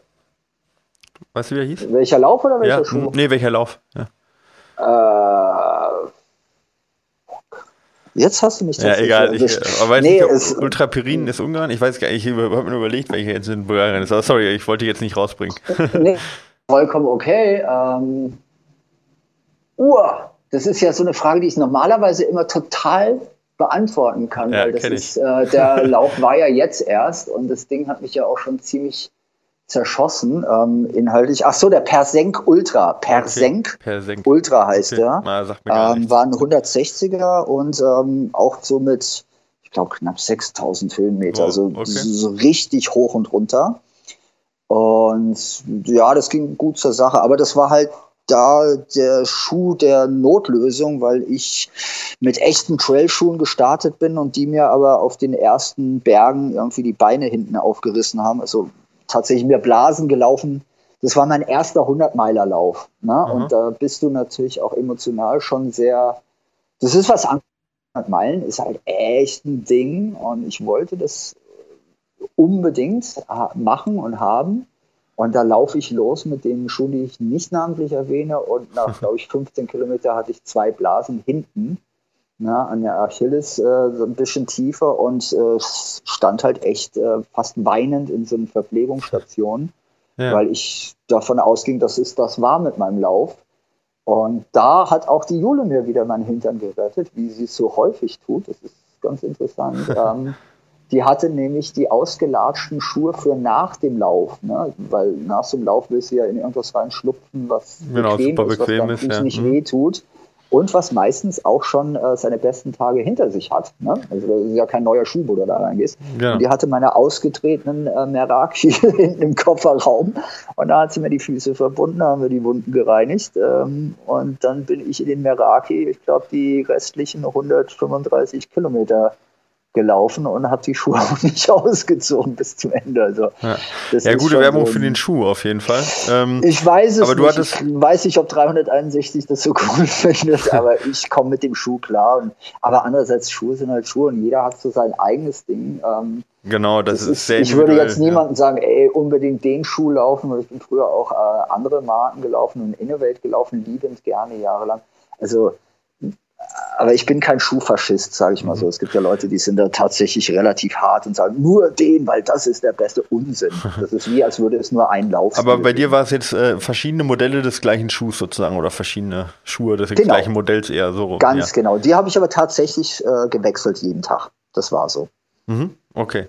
Ja, aber Never Change a Winning Team, offensichtlich hat es ge gepasst. Und wenn du keine Probleme hattest, wenn du sagst, keine Schmerzen, keine Verletzungen und auch keine Blasen, ich meine, was kann ein besseres passieren bei so einer Aktion? Eben, ja. das ist so die Hauptsache bei mir, weil ich muss jetzt nicht irgendwie ähm, irgendeinen Scheiß ausprobieren, nur weil jeder sagt, ey, das ist total toll, sondern mir taugt der und wenn es mir taugt, ist es für mich gut, Punkt aus. Dann hoffe ich mal, dass sie den Schuh nicht so ändern, dass du ein Problem hast, sonst musst du dir Vorratsschuhe, du wärst nicht der Erste, der dann ja, äh, sich 20 mal die gleichen Schuhe kauft. und dann hat, ja, aber das hat man ja auch schon erlebt. Also ich glaube, La Sportiva hat sowas auch schon mal gemacht. Innovate weiß ich selbst, haben das damals mit den Extralern gemacht. Also es gibt so Firmen, die ändern dann mal ihren Schuh und man fragt sich dann, warum? Warum muss das jetzt sein? Der ja. war doch gut so, wie er war. Ja. Aber da steckt man ja auch nicht drin. Bin ja auch kein Schuhdesigner, das wird schon seine Gründe haben. Ja, ne, das ist bei uns auch häufig immer der Fall. Wenn äh, Philipp und ich, wir haben ja auch immer so unsere Lieblingsschuhe und wenn wir dann wieder die neuen, ich habe gerade wieder meinen neuen Lieblingsschuh zum Testen, ja. Ja, und, sag mal, äh, was läufst denn du eigentlich? Ich laufe gerne den Kinvara zum Beispiel. Das ist jetzt der, den okay. ich gerade zum Testen. Ich laufe gerne eigentlich Sokoni auch und ähm, ne, der Kinvara ist eigentlich ein super Schuh immer schon gewesen für mich. Und jetzt habe ich den neuen, der kommt im Februar erst raus. Ja, den haben wir jetzt zum Testen bekommen. Und da ist das erste Mal, wenn ich den immer anziehe, denke ich mir so, hoffentlich haben sie nichts geändert. hoffentlich haben sie nichts kaputt gemacht. Und, aber da kommt der Test, ich, ich verrate nicht zu viel, der Test kommt dann in den nächsten Folgen irgendwann. Aber das ist tatsächlich dann so, dass man sich dann hofft, äh, gerade erfolgreiche Modelle, dass die dann nicht ein komplettes, komplettes äh, ähm, ja, Lift dann irgendwie kriegen, komplette Änderungen. Genau, aber das hoffen wir, dass da 361 Grad. Der Meraki, wie gesagt, wir hatten den auch getestet, ist kein Geheimnis, dass er auch bei, gut, und bei uns gut abgeschnitten hat, weil er auch nicht ganz so schwer ist wie die anderen Modelle und ein gutes Super Allround-Modell ist. Genau, aber freut mich, dass du mal was anderes sagst und jetzt nicht irgendwie so auf einen Rucksack, ja, nicht so die üblichen Verdächtigen, sondern auch mal was anderes trägst und damit super klar gekommen ist, ist ja, das freut mich. Ja, also das, wie gesagt, und das ist ja auch das Wichtige dabei, das muss man für sich selbst finden. Das ist wie mit Uhren oder, ne, ihr wisst das ja auch, gerade am Anfang des Laufens will man ja auch den heißen Scheiß haben und kriegt halt auch Sachen so, dann liest man Testberichte und hört Sachen und es gibt gerade bei Läufern, finde ich, oftmals diese Krankheit in den ersten paar Jahren super ausgestattet zu sein. Ja, immer, immer auch irgendwie zu versuchen, jegliche, irgendwie das Geheimnis, irgendwie immer, ja. weißt du, ist man so anfällig, da sagt ja einer nur, du bist da ein bisschen besser oder das ist dafür gut und dann ja. ist das Ding sofort im, im, im Schrank. Und wenn du genau. dann so genau. viel läufst wie du, dann weißt du irgendwann, es kommt eigentlich mehr aufs Laufen an und die Ausrüstung darf Ganz nur nicht stören. Genau, genau. ja. ja, aber das ist perfekt gesagt, die darf nicht stören. Dass eine gute Ausrüstung natürlich immens hilft, ist klar. Aber die Ausrüstung wird dir nicht deinen Lauf ähm, besser machen. Genau, die will die nur kaputt machen. Eine perfekte Ausrüstung ja. macht die nicht kaputt. Und das du, halt, die ja. Jule zum Beispiel läuft in Sandalen ununterbrochen. Also Luna. Es gibt ja, habe ich gesehen. Ja, auch. Ah, okay. Genau, also sie läuft hauptsächlich Luna. Ich hatte das einen Sommer lang und bin bis in den Winter damals mit reingelaufen. Mhm. Und die läuft auch Wettkämpfe in ihren Sandalen. Das ah, ist total spannend für mich, weil das ist so, ganz anderes Laufen. Also die hat auch einen ganz geilen Laufstil, weil die Dinger zwingen dich auch sehr vorderfußig unterwegs zu sein. Ja. Und ähm, das finde ich auch spannend. Also es ist, wie gesagt, jeder Läufer läuft anders, äh, jeder Laufstil ist anders. Es gibt nicht den einen weiß nicht, ob du da jetzt übereinstimmst, ich glaube schon, aber es gibt nicht den einen richtigen Laufstil und es gibt auch nicht den einen richtigen Schuh, genauso wenig wie den einen richtigen Laufrucksack oder die eine richtige Marke. Genau, Soll jeder für sich selbst so zusammenstellen, wie er will. Genau, Solange man rausgeht dir. und läuft, ganz ehrlich, ist alles gut. Genau, also, also es gibt, es gibt bewegt, schon viele. Ist geil. Genau, also es gibt schon viele Fehler, die man machen kann. Vor allen Dingen, wenn sie dann, sind sie dann Fehler, wenn sie zu Problemen führen. Das ist ja immer die Sache. Klar. Äh, wenn es nicht zu Problemen führt, ist es ja wieder eine andere Geschichte. Aber klar, genau. Aber diesen ja, einen Laufstil, äh, genau. wenn man jetzt bei dir wahrscheinlich irgendwelche Winkel auf, ein, äh, auf einen Grad abmessen würde, würde man wahrscheinlich auch ganz, ganz viele Verbesserungen spüren und dann läufst du halt äh, 1900 ähm, Kilometer in 45 Tagen und ja. läufst 1450 oder was auch immer, wie viel es noch irgendwann werden, äh, äh, Tage am Stück und und straft dem einfach einfach dann Lügen, weil ich meine, das wer schafft das schon mit dem mit dem perfekten Laufstil, wer schafft dann trotzdem so welche Leistungen? Also von dem her genau. bin ich da bei dir. Ich, wir sind jetzt schon über eine Stunde, aber ich habe eine oh. Sache, die möchte ich auf jeden ja, Fall. Warte, aber wegen dem Laufstil eins noch. Achso, ja gerne. Ich, ja. Das ist eine schöne Anekdote. Ähm, ihr kennt ja auch den Flo Neuschwander, ne? Ja, logisch. Genau, und der Flo ist ja super und der war früher in Frankfurt in dem Laufshop. Genau, Laufladen Frankfurt. Ne? Ja, mhm. Und da gab es mal vor Jahren eine Veranstaltung, da haben die den Scott Jurek eingeladen und da mhm. bin ich auch hin, also zu so einem Montagslauftreff, also das war ganz cool. Die machen so Sachen immer noch und da war der Scott Jurek da und ich bin nicht in der Gruppe vom Flo, weil die war mir damals tatsächlich zu schnell. Ähm, Grüße übrigens an den Flo, falls er das hört. Ähm, und ich bin in der Gruppe vom Jurek mitgelaufen und bin eine ganze Zeit lang hinter dem hergelaufen und habe mir angeguckt, wie der damals oder wahrscheinlich immer noch einer der besten Ultradistanzläufer der Welt äh, mit so und so vielen Rekorden, was für einen Laufstil der hat, ne? Weil man denkt sich ja im Vorfeld so, oh, der muss ja super cool, na, alles muss perfekt sein. Das sah echt ein bisschen gruselig aus. Ja, der läuft ne? so komisch, der, der läuft so ein bisschen wie man Fahrrad fährt, ne? Also der läuft so sehr rund irgendwie, kommt auf den Mittelfuß auf. Das sieht immer so ein bisschen komisch aus, was der macht, finde ich. Genau. Der hat auch so ein Video. Daniel von Bewegt ja. hinterhergelaufen, ja, ja. vom Bewegt-Podcast, und wir haben uns beide angeguckt und gesagt, ach du Scheiße, ne? Weil ja und das ist halt zum Laufstil. Es gibt nicht den einen perfekten Laufstil und Scott Jurek hat diesen Laufstil, der mir in, de, in dem Moment echt als gruselig erschien. Ja, ja. immer aber sehr gebeugt auch, ne? Halt nie so wirklich Sachen. voll gestreckt. Ne? Ja, ja, aber so wie man es eigentlich nie im Lehrbuch äh, unterrichten ja. würde. Aber trotzdem hat er diese Leistung erbracht und er bringt sie immer noch, die er da macht. Und das meine ich damit. Also würdest du bei mir korrigieren, das geht bestimmt, aber warum? Also ich nee, genau. tue mir also nicht also weh und ich laufe halt. Genau, ist ja auch immer eine Frage jetzt, also ich meine, bei der Mittelstrecke oder sowas, wo es dann auf Zehntel Sekunden ankommt, das Klar. ist immer noch mal eine andere Geschichte als jetzt bei so welchen Sachen, die jetzt Scott Jurek macht oder du. Da kommt es ja eher auf Effizienz an und auch auf, sag ich mal, eher Reibungsverlust sozusagen, was jetzt die Verletzung angeht. Und wenn da halt alles genauso für den Körper perfekt passt, sollte man da auch gar nicht dran gehen, absolut. Und auch genau das gleiche gilt natürlich auch für die Schuhe, ne? Kann man natürlich immer sagen, unterschiedliche Schuhe, aber was, wofür? Wenn es klappt, dann klappt es halt. Ja. Genau. Ja. Äh, meine Frage, die ich noch habe. Du bist jetzt durch Deutschland so, gelaufen. Ja, nee, ja. ich, die kann ich auch aufschieben. Aber nee, aber die, äh, du bist jetzt, du hast ganz Deutschland gesehen, ja? Kann man also ganz Deutschland zumindest ja, von, von Süd nach Nord nicht. einmal, ja? Nee, das ja, stimmt. Also, mir fehlen ganz genau. viele wahnsinnig also, schöne Teile leider. Wollte ich also gerade sagen, also vielleicht 50 Meter komplett. links, genau, links oder rechts 50 Meter, aber zumindest mal von, du hast ganz viele Teile gesehen, mehr als ja. wir, wir alle wahrscheinlich vor allem in der Intensität sehen. Vielleicht mal im Zug, aber nicht, nicht in dieser, in diesem Detailreichtum. Äh, ähm, ähm, wenn du jetzt, du wohnst in, in der Mitte, in Wiesbaden, ähm, wo hat es dir am besten gefallen? Wo würdest du sagen, wenn du jetzt noch einmal die Etappe laufen würdest, äh, wodurch würdest du nochmal laufen? Also muss jetzt nicht die eine Etappe sein, aber Spessart, Odenwald, Schwäbische Alb, äh, du hast gesagt, Schleswig-Holstein war wunderschön.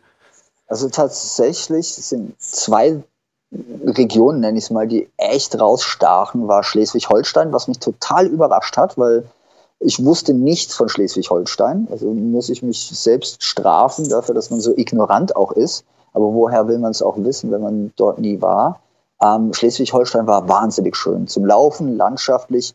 Die Leute waren alle cool. Das war, also das ist mir sehr, sehr warm und positiv in Erinnerung geblieben. Mhm. Auch lauftechnisch super. Und der Schwarzwald. Also ganz, ganz ehrlich, Michael, wenn du dir einen Wald ausmalen müsstest und wenn es heißt, Michael, erfind jetzt mal so ein Fantasy-Wald, ne? so ja. Elfen, Gnome, Ritter, äh, was auch immer.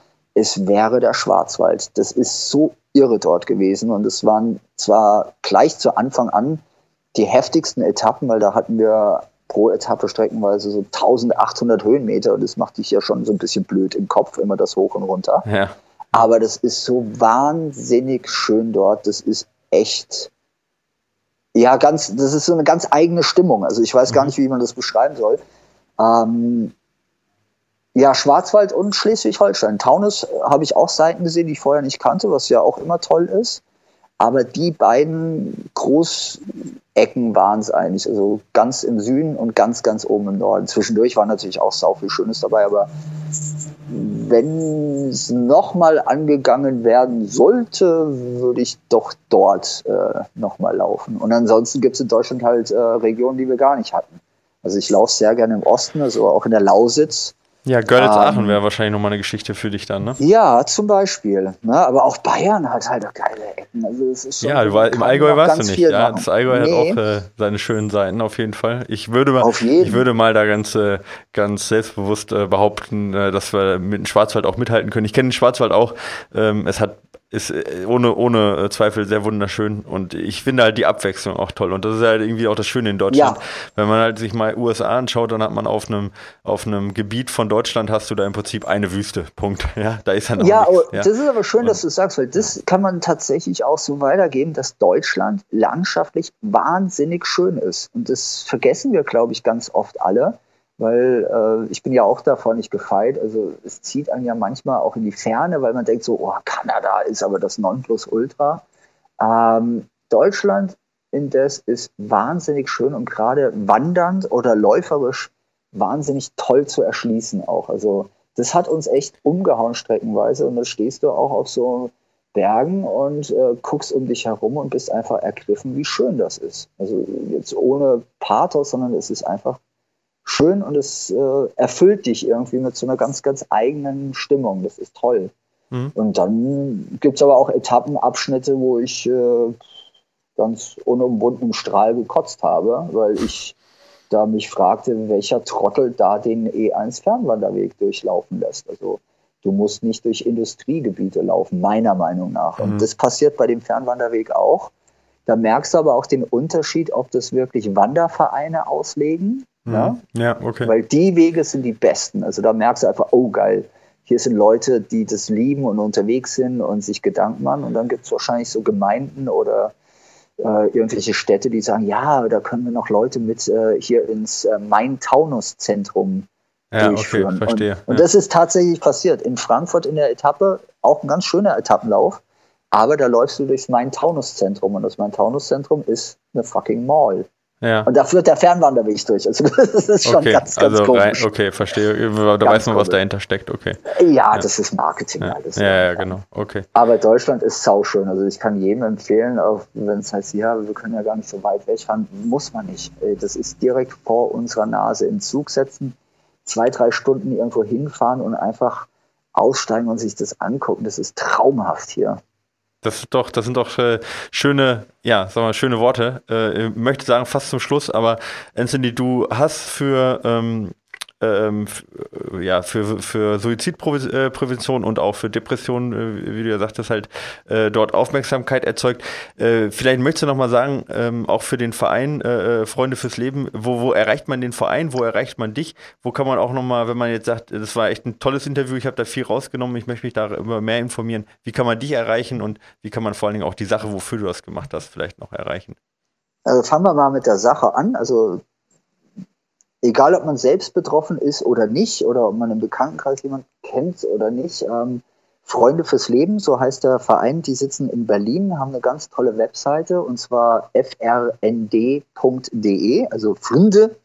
Und ähm, die machen eine ganz, ganz spannende, interessante und leichte Aufklärungsarbeit, finde ich, weil das Thema ist echt grausig und schwer und die gehen damit aber sehr, sehr toll um. Also das ist ganz wichtig, dass man das so raus aus dieser Tabuzone und Stigmatisierungszone zieht. Und ich finde, die leisten da echt ganz tolle Arbeit. Also Freunde fürs Leben. Ähm, uns erreicht man online immer noch unter projekt 1919.de. Also das ist die Webseite, die wir zu diesem Lauf äh, gebaut haben. Da ist aber auch nichts passiert seit der Zeit, weil ich einfach nicht dazu kam. Ansonsten findet man auch das Projekt 1919 bei Instagram. Man findet mich bei Instagram als auch ähm, auf Facebook, also unter meinem Echtnamen. Und bei Strava äh, sowohl als Athlet als auch den Projekt 1919 Club, den wir ja dank Jasmina und Paul da auch äh, gründen könnten. Und ja, wir machen weiter. Also ich sagte das auch den Mitläufern, ähm, die dabei waren. Am Ende, ganz ich weiß gar nicht, ob ich das erwähnt habe, hatten wir, ich glaube, über 180 Mitläufer, die uns begleitet haben. Also das ah, war ganz irre. Das sind Menschen quer durch Deutschland gefahren, um ähm, mich auf 45 Kilometer Lauf zu begleiten. Also ganz, ganz irre. Also danke an jeden Einzelnen. Ähm,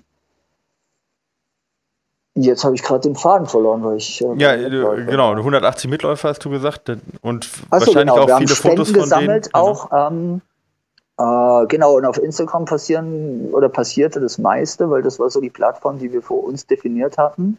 Mhm. Und das ist schon ganz cool. Und in den Medien waren wir auch ein bisschen vertreten. Also ähm, das war alles in allem, muss ich sagen, haben wir, ich wurde das nicht neulich gefragt, hast du denn dein Ziel erreicht? Und das finde ich immer so eine schwierige Frage, weil ein Ziel bedeutet ja, dass etwas dass fertig ist, ne? vorbei ne? ist. Ja. Mhm. Und dazu sage ich, ja, haben wir, und zwar auf mehreren Ebenen. Der Lauf definitiv ist vorbei. Also der Projekt 1919 Lauf ist vorbei, ne? in Flensburg, boom. Aber das heißt nicht, dass die Arbeit und die Nachbereitung vorbei ist, weil Depressionen sind ja nicht aus der Welt geschaffen, weil jetzt äh, der Anthony durch Deutschland gelaufen ist, um Gottes Willen nein, sondern das ist ja, diente nur dazu, aufmerksam zu machen. Und ich glaube, wir haben es geschafft, ein, zwei Leute doch auch zu berühren damit im positiven Sinne und vielleicht ein, zwei Impulse zu setzen, dass Leute sich damit anders oder zum ersten Mal überhaupt auseinandersetzen. Gerade auch bei den Läufern ist das nicht ganz äh, ohne das Thema. Und insofern, ja, sage ich, haben wir schon einiges erreicht. Das ist jetzt keine Welle, die durch Deutschland ging, die plötzlich alles ändert, aber darum ging es auch nie. Weißt du, ich wollte so persönliche Begegnungen haben und die hatten wir. Und das ist unglaublich, also auch für mich persönlich unglaublich wertvoll. Mhm. Und ich habe Freundschaften über diesen Lauf geschlossen mit äh, Menschen, mit denen ich immer noch in Kontakt bin. Das ist ganz, ganz toll.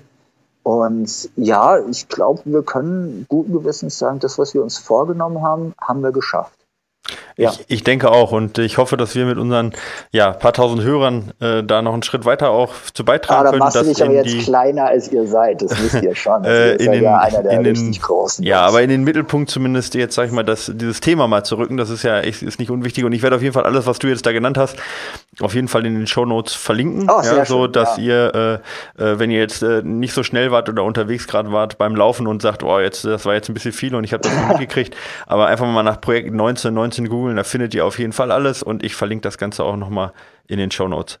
Anthony, ja, sehr ich gerne. danke ich dir sehr freuen. vielmals, dass du da warst. Es ist, ich habe zu danken. Genau, es ist, ich habe immer noch ein paar Fragen offen, die kriegen wir aber jetzt nicht mehr unter. Äh, aber ich glaube, das Wichtigste haben wir abgebacken und es ist äh, für mich super interessant gewesen. Und äh, nee, ich kann dir sagen, echt, du bist ein super angenehmer Gast gewesen, super positiv und äh, ja, eine Bereicherung auf jeden Fall. Nicht nur für oh, den Podcast. Sehr, und ja, vielen Dank, dass du, dass du uns äh, äh, deine Erfahrungen geteilt hast, ja. Und ähm, ja. danke, dass du dir die Zeit genommen hast. Na, vielen Dank euch, weil ähm, mir hat das jetzt auch gerade echt viel Spaß gemacht. Und ich werde jetzt äh, wahrscheinlich einfach mal die Laufschuhe anziehen und ein Ründchen laufen gehen, sage ich mal. Mach das. das. Sollte jeder tun, weil einfach mal rausgehen und machen, das ist ganz cool. Alles klar, ich danke dir. Mach's gut. Okay, danke dir. ja, ciao. Ciao.